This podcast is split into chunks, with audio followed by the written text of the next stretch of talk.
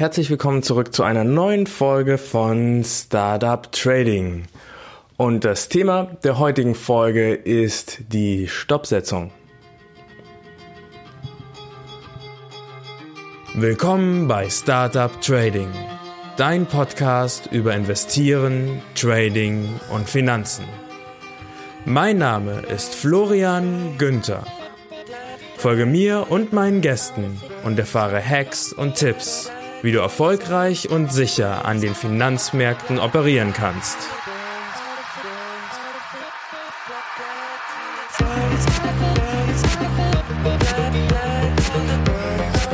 Der Podcast stellt keine Anlageberatung oder sonstige Empfehlung dar.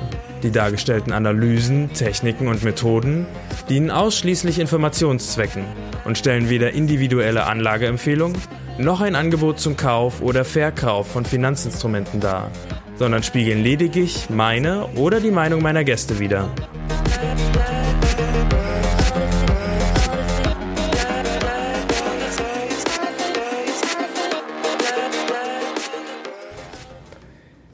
Ja, die Stoppsetzung. Ein, eines der wichtigsten Themen im Trading überhaupt und häufig unterschätzt. Es gibt verschiedene Dinge, die bei der Stoppsetzung schieflaufen können. Am schlimmsten ist es im Prinzip, wenn gar kein Stopp existiert und man sich in einer ja, ähm, relativ riskanten Position befindet. Na, gerne wird der Stopp auch mal dann geweitet und immer weiter geweitet, ähm, bis er dann äh, komplett entfernt wird, weil irgendwann muss das doch mal wieder drehen und so weiter. Ne? Kennst du das auch? Das ist, glaube ich, das, was ähm, vielen Tradern passiert im Laufe ihrer Karriere. Und wenn du über diesen Punkt hinaus bist, bereits, dass dir das nicht mehr passiert, dass du ähm, den Stop so weit weitest, bis du ihn irgendwann wegnimmst und dann irgendwann siehst, okay, diese Verluste nehmen jetzt einen sehr großen Teil meines Portfolios ein, ich muss die Position schließen wenn du das geschafft hast, dass du über diesen Punkt hinaus bist, dann hast du schon einen großen Schritt gemacht. Das erfordert nämlich große psychologische Stärke und es erfordert, dass man einige Erfahrungen und Erkenntnisse gesammelt hat, die man nicht erlernen kann durch Bücher, durch Podcasts oder dadurch oder durch Videos oder was einem halt irgendjemand erzählt, wenn man jetzt einen Mentor hat oder so. Es sei denn, man ist eine sehr devote Person, die solche Sachen dann einfach tatsächlich übernimmt, würde ich zumindestens sagen. Also bei mir hat zumindestens das äh, ständige Predigen, Lesen und Sehen in Videos, Büchern und Podcasts nicht geholfen, zu verhindern, dass ich meine eigenen Erfahrungen machen musste und ähm, dass ähm, der Stop nicht bewegt werden darf. Zumindestens, wenn er bewegt wird, dann nur so wie festgelegt im Tradingplan. Ja, der Stopp, der Stopp, der wird immer ähm, verbunden mit negativen Dingen. Der Stopp wird verbunden mit ähm, den Ausstieg, Exit. Na, er wird verbunden mit Verlust, Stop, Loss. Ähm, ist ja das, was wir in der Regel meinen, wenn wir vom Stop sprechen. Aber der Stop kann nicht nur dazu verwendet werden, eine Position zu schließen, sondern er kann auch dazu verwendet werden, um in eine Position einzusteigen. Ne? Ähm, zum Beispiel Stop Buy, Stop Sell. Das bedeutet, wenn ein, wenn wir flat sind, dann können wir uns in eine Position einstoppen lassen. Flat, ne, wenn wir keine Position haben und dann lassen wir uns einstoppen in eine Long oder eine Short Position. Also der Stop ist viel mehr als nur der Stop Loss. Und wir können insgesamt drei Stop Loss Arten unterscheiden und zwar den Verlustbegrenzungsstop, den Gewinnsicherungsstop und den Gewinnmitnahmestop. Und in dieser Episode würde ich dir gerne einfach mal ein paar, paar, verschiedene Arten von Stops vorschlagen oder vorstellen, die tatsächlich von Tradern so eingesetzt werden. Hinter jedem steckt ein bisschen eine andere Ideologie. Keiner ist komplett falsch. Und häufig ist es sinnvoll, sich von jedem etwas zu nehmen. So, und dann fangen wir einfach mal an mit den Verlustbegrenzungsstops. Und hier ähm, kann man jetzt die Frage stellen, was nehme ich als Maßstab für meinen Verlustbegrenzungsstopp? Und das ähm, Erste, was man tun könnte, wäre, dass man einen fixen Betrag nimmt. Das bedeutet, ich riskiere mit jeder Position maximal 100 Euro. Na, zum Beispiel, wir kaufen eine Aktie, wir wollen maximal 5 Euro riskieren, na, ähm, wir kaufen die Aktie für 100 Euro und dann legen wir den Stop einfach auf 95 Euro. Kann man machen. Es gibt viele Trader da draußen, die das so machen. So, ein anderer, eine andere Möglichkeit, ein ähm, Verlustbegrenzungsstop zu positionieren, wäre ein Prozentstop zu wählen. Na, hier sagt man einfach, ich nehme ein Prozent von meinem Portfolio, ne, nehm, oder ähm, ich sage, die Position darf maximal fünf Prozent verlieren und dann lege ich den Stop genau an diese Stelle. Eine weitere Sache, ähm, eine weitere Möglichkeit, wie man den Stop positionieren kann, ist ein Volatilitätsstop. Hier nehmen wir den Average True Range und ähm, den habe ich dir im Laufe des äh, Podcasts schon häufiger mal vorgestellt. Und der Average True Range ähm, bemisst einfach die durchschnittliche Volatilität eines Wertes über einen gewissen Zeitraum. Ne? Wir können ähm, zum Beispiel bei MetaTrader 4 können wir eine Periode einstellen. Das ist ähm, standardmäßig 14 Tage, glaube ich. Und das bedeutet, du kriegst dann die durchschnittliche Volatilität deines Wertes innerhalb dieser 14 Tage angezeigt. Und was bedeutet hier Volatilität? Das bedeutet von, vom niedrigsten bis zum höchsten Kurs die Differenz. Wie groß ist da die Schwankung gewesen? Und ähm, jetzt ist eine, eine sehr, sehr verbreitete im Übrigen ähm, Methode, den Stop zu setzen, dass man einfach sagt, ich nehme den ATR mal zwei oder mal drei und setze dort meinen Stop hin. Ähm, der Anton Trail, von dem ich dir ja relativ häufig hier im äh, Podcast berichte, ähm, der benutzt zum Beispiel genau diese Methode. Das ist die Art und Weise, wie er seinen Stop setzt. So, und dann gäbe es noch die Möglichkeit, den Stop nach Markttechnik zu setzen. Und bei der Markttechnik schauen wir uns einfach an, wie ähm, ist der Verlauf des Kurses. Wir schauen uns nur den Kurs an. Für uns sind völlig uninteressant irgendwelche Indikatoren, Moving Averages und so weiter. Ähm, wir gehen nicht nach Prozenten, nach Werten und so weiter, sondern wir sagen, wir sehen anhand des Kurses, am Auf und Ab des Kurses, dass der Stop hier liegen muss. Und ich werde in einer der nächsten Folgen ein bisschen genauer darüber sprechen, wie das funktioniert. Ich glaube, man muss da eine eigene Folge drüber machen, wie der Stop bei der Markttechnik gesetzt wird. Aber bei der Markttechnik, also ein typischer Stop wäre zum Beispiel, ähm, der Kurs geht rauf, dann gibt es eine Korrektur. Wenn ähm, diese Korrektur vorbei ist und der Kurs geht wieder nach oben und geht über das letzte Hoch hinaus. Dann lassen wir uns dort einstoppen. Das heißt, wir öffnen die Position und wir legen den Stop selbst auf das Tief der letzten Korrektur. Würde der Kurs nämlich wieder da drunter fallen, dann ähm, würde das bedeuten, dass der Aufwärtstrend gebrochen ist und dass viele Marktteilnehmer ihre Position drehen würden oder schließen würden. Das ist es ja, worum es in der Markttechnik geht. Was machen die anderen Marktteilnehmer? Und dann würden wir dort halt unseren Stop-Loss setzen. Ähm, ich persönlich finde, dass eine Kombination aus allen diesen drei Varianten oder zumindestens aus dem ähm, äh, Prozentstop, aus dem ähm, absoluten Betragsstop und aus dem Stop nach Markttechnik sinnvoll ist. Das bedeutet, das, das Schöne ist, ich kann diese drei Dinge mit CFDs ja kombinieren. Das ist ja nicht so, dass ich nur einen fixen Betrag als Stop wählen kann oder nur ähm, ein, ein Prozentstop oder nur Markttechnik machen kann, sondern dadurch, dass ich meine Positionsgröße und die Kontraktgröße, ähm, dass das variabel ist bei CFDs, kann ich ähm, diese drei kombinieren. Das bedeutet, ich sage, ich will maximal 100 Euro riskieren. Das ist genau 2% von meinem gesamten Portfolio. Und ich äh, lege den Stop an, diese, äh, Markttech an diesen markttechnischen Punkt und ähm, dann stelle ich mir das ein, dass ich die Portions, die Positionsgröße genau so groß mache, dass alle diese drei Dinge aufeinander passen. Das funktioniert. So, eine Variante des Verlustbegrenzungsstops habe ich noch und das ist eine Sache, die ich auch sehr häufig benutze. Das steht so auch in meinem Tradingplan und zwar der Break-Even-Stop. Das bedeutet, ich lege den Stop, sobald meine Position im Plus ist, auf den Einstiegspunkt.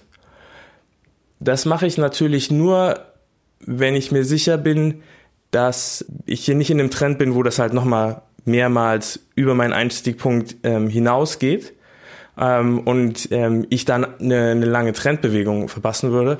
Aber gerade wenn ich mir unsicher bin mit meiner Position, ob das jetzt was wird oder nicht, dann benutze ich einen Break-Even-Stop und sichere die Position auf dem Einstand ab. Damit habe ich im Prinzip den Trade umsonst bekommen. Natürlich kann es sein, dass ich eher ausgestoppt werde und dass der Trade dann wieder in meine Richtung geht. Das passiert leider auch. Auf der anderen Seite ist mein Risiko genau null. Also auch eine sinnvolle Sache und ich versuche das so häufig wie möglich einzusetzen. So, kommen wir zur nächsten Art und Weise von Stops und zwar Gewinnsicherungsstops.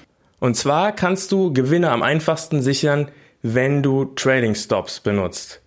Und hier kannst du so vorgehen, dass du einen Geld- oder einen Prozentstop benutzt. Und zwar sagst du einfach, wenn der Kurs über ein gewisses Level gestiegen ist, wenn er ab diesem Zeitpunkt um ein Euro steigt, dann soll der, der Stop um ein Euro hinterhergezogen werden. Oder steigt ähm, der Kurs um ein Prozent, dann soll der Stop um ein Prozent hinterhergezogen werden. Ne? Solche Trailing Stops hast du im Prinzip auch in, in jeder ähm, Charting-Software oder in, in jeder ähm, Trading-Software, die du benutzen kannst. Das kannst du einfach einstellen. Beim äh, MetaTrader, den ich benutze, kannst du das, soweit ich weiß, nicht einstellen auf der Handy-App, aber du kannst es am PC machen, indem du einfach äh, mit der rechten Maustaste auf den Stop klickst und dann kannst du dort den Trailing Stop einstellen. Hier ist es aber so, dass das von Broker zu Broker unterschiedlich ist und manche Broker ähm, erlauben den entweder nicht oder sie ähm, erlauben den erst ab einer gewissen Weite. Ne? Also du musst, ähm, der, der, der Stop muss 100 ähm, Punkte Abstand haben oder irgend sowas. Ne? Das gibt es. So. Dann gibt es Trailing Stops auch auf Grundlage von Indikatoren. Der Trading Stop auf Grundlage von Indikatoren wird meistens von automatischen Handelssystemen benutzt. Ähm, das sind ähm, so Handelsroboter, die für dich die Handelsentscheidungen machen, die du dir kaufen kannst. Und diese können bestimmte Sachen, die wir ähm, als Menschen im Chart erkennen, können sie nicht erkennen. Und deswegen orientieren sie sich am liebsten an Indikatoren, denn die geben eine klare Aussage und dann kann halt der Stop einfach nachgezogen werden nach dem Verlauf des gleitenden Durchschnitts oder ähnlichem. So, und dann gibt es noch den Trailing Stop nach Markttechnik. Und bei der Markttechnik kann man es so ausdrücken, dass man einfach ähm, den Stop immer auf das, ähm, in einem Aufwärtstrend, auf das letzte Tief der letzten Kerze nachschiebt. Das heißt, wir haben eine neue, eine neue Kerze ausgebildet, dann ziehen wir den ähm, Stop auf das letzte Tief der letzten Kerze nach. Ähm, das ist jetzt ziemlich vereinfacht erklärt. Ne? Hier gibt es noch besondere Regeln und Dinge, auf die man achten muss, damit man nicht zu schnell ausgestoppt wird. Ne? Ähm, für diejenigen, die sich mit Markttechnik auskennen, ne, sei hier das Stichwort Innenstäbe genannt. Aber so im Großen und Ganzen kann man das ähm, äh, begreifen. Das heißt, es ist ähm, eine Sache, die du, wo du den Trading Stop händisch nachziehst. Was dir dann auch immer wieder die Möglichkeit gibt, zu entscheiden, ziehe ich den jetzt schon nach oder warte ich mal noch? Gebe ich ihm ein bisschen Luft zum Atmen. So. Und dann gibt es noch als dritte Kategorie des Stops den Gewinnmitnahme-Stop. Und ähm, wie der Name schon sagt, handelt es sich hierbei um einen Stop, der uns rausgehen lässt aus der Position mit Gewinn.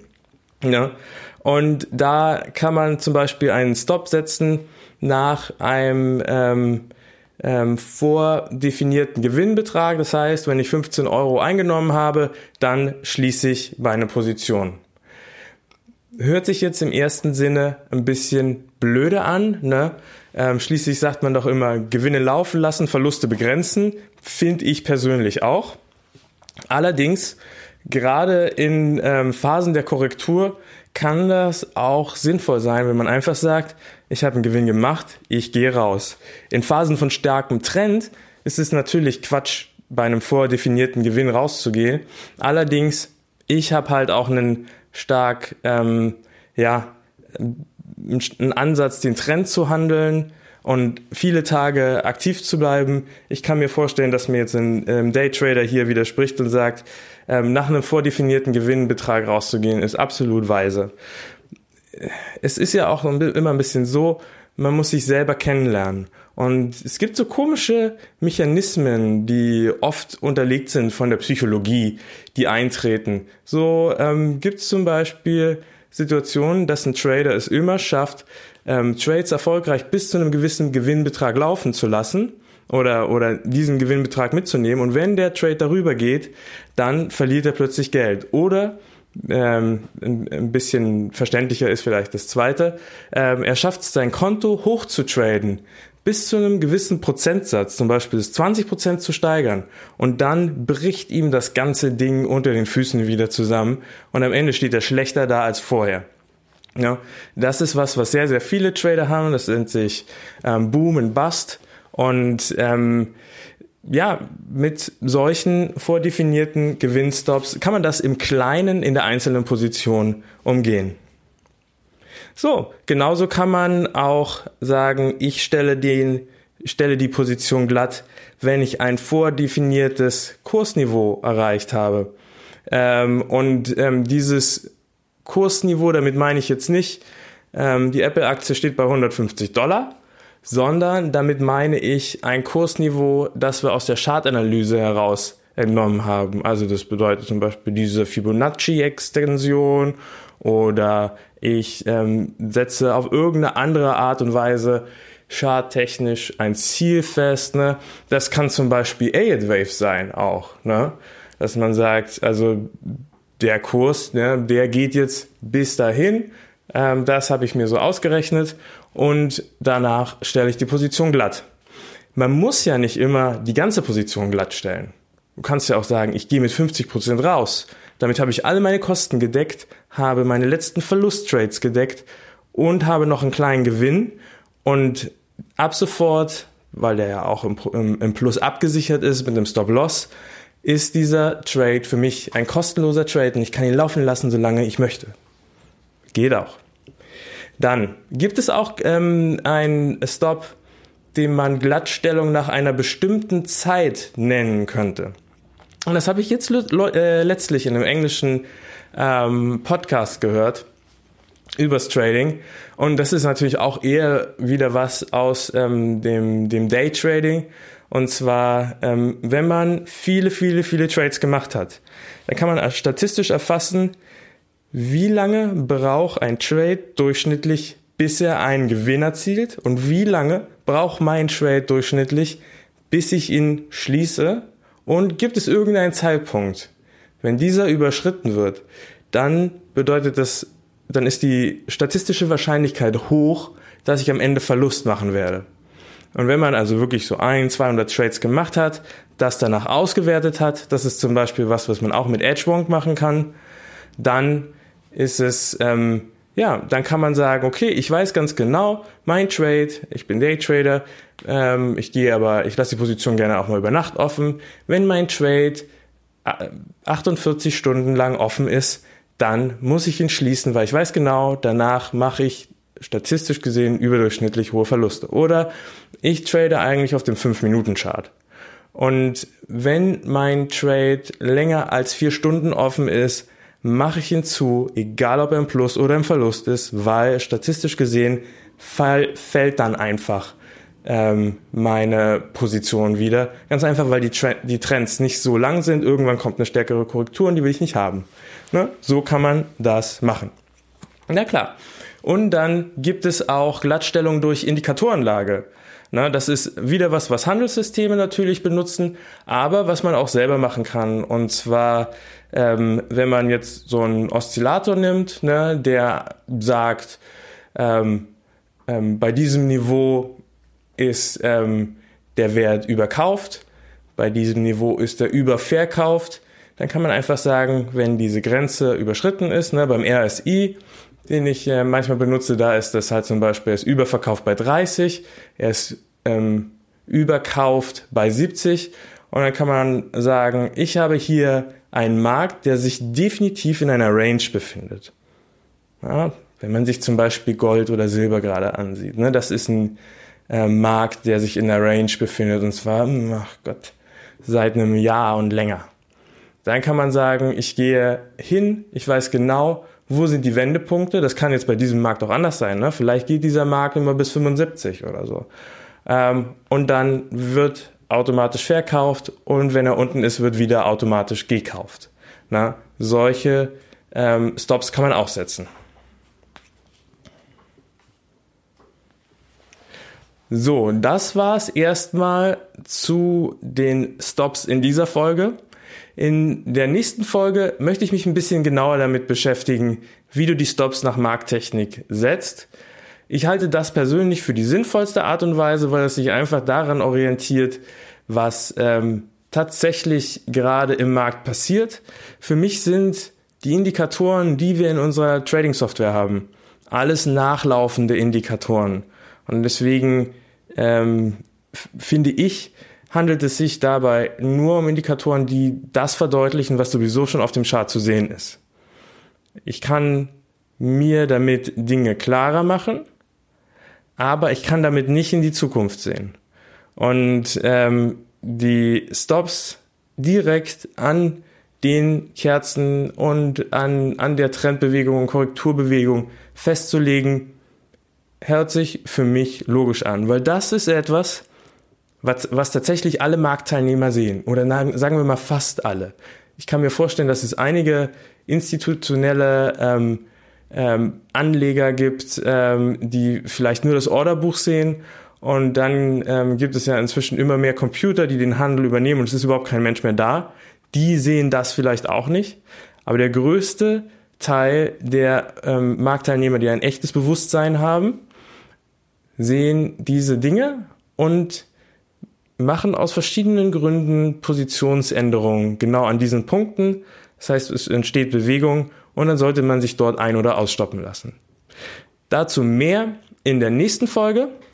Wenn dir diese Folge gefallen hat und wenn du generell sagst, Startup Trading ist ein cooler Podcast, den mag ich, dann würde ich mich super freuen, wenn du mir eine Bewertung bei iTunes oder in deiner Podcasting-App gibst, die du benutzt.